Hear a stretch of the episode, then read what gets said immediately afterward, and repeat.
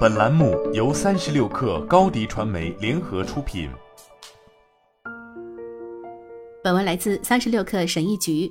网飞今年一季度失去的订户数超过了新签的订户数，改变了十年来的稳步增长的趋势。网飞公司股价应声暴跌百分之三十五，市值缩水约五百亿美元，整个电影业都受到了影响。迪士尼、华纳兄弟和派拉蒙等公司的股价也出现下跌。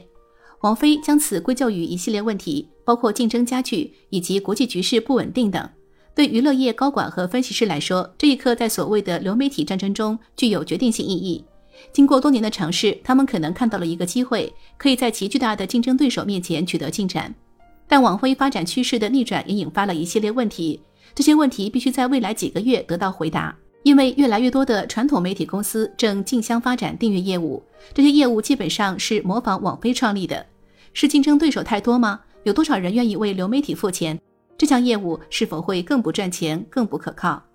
媒体业对影院门票销售和广播电视收视率下降感到担忧，一直在匆忙重塑自己，全力投入流媒体业务与网飞竞争。迪士尼已经投资了数十亿美元。探索公司和华纳传媒本月完成了合并，以便更好地与流媒体巨头竞争。CNN 甚至还推出了自己的流媒体版本，但到目前为止，订阅用户的兴趣并不大。一些分析师说，另一个担忧是所谓的流失率。咨询公司德勤副董事长凯文·韦斯科特说：“消费者对流媒体服务价格上涨越来越抗拒，对续订越来越谨慎。当最喜欢的节目结束时，他们更有可能取消服务。”德勤的数据显示，百分之二十五的美国客户取消了流媒体服务，但一年内又重新订阅了。网飞的问题加大了迪士尼的压力，后者已于五月十二号公布订阅人数。尽管迪士尼的营收实现了大幅增长，但却未达到市场预期。围绕流媒体业务的困境信号变得更加强烈了。好莱坞的人才经纪人也开始担心，网飞的丰厚收入可能会放缓，该公司大手笔签约剧本和演员的意愿可能会消失。这批人也是如此。在过去的五年里，网飞花费了数亿美元来追求奥斯卡奖。虽然目前网飞还没有获得奥斯卡最佳影片奖，但他制作威望电影的承诺受到了赞扬。迈克尔·沙姆伯格是一名制作人，他关于三里岛核电站危机的四集纪录片将于五月份在网飞首播。他说：“如果现实情况迫使网飞削减每年一百七十亿美元的节目预算，那么对我们将造成影响。作为一名制作人，我总是将网飞视为宣传原创理念的第一站。”如果网飞的订户增长停滞，迫使他们削减节目，那么他们会停止在创新电视节目和奥斯卡电影上冒险吗？网飞承认，激烈的竞争是公司净订户增长停滞的部分原因。该公司曾表示，主要竞争对手不是其他流媒体服务，而是睡眠和阅读等其他娱乐活动。事实上，观众对网飞庞大内容的兴趣已经呈现出停滞的迹象。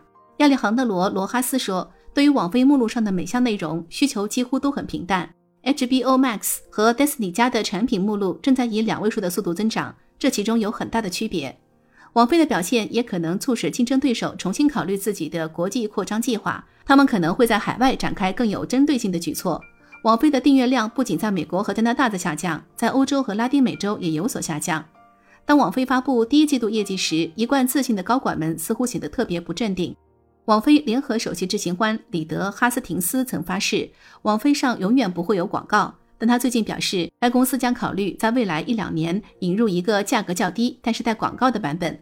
网飞还表示，公司将打击密码共享的行为，而公司过去曾表示，密码共享这种做法没有问题。网飞没有广告销售经验，而迪士尼、华纳兄弟、探索频道和派拉蒙等竞争对手拥有庞大的广告基础设施。对密码共享的打击，让一些分析人士怀疑网飞在美国的市场是否已经达到饱和。哈斯廷斯试图向所有人保证，网飞以前也经历过艰难时期，公司会解决问题的。他说，公司现在超级专注于重新赢得投资者的好感。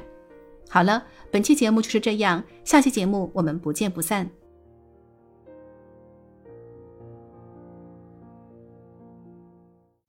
你的视频营销就缺一个爆款。找高低传媒，创意热度爆起来，品效合一爆起来。微信搜索高低传媒，你的视频就是爆款。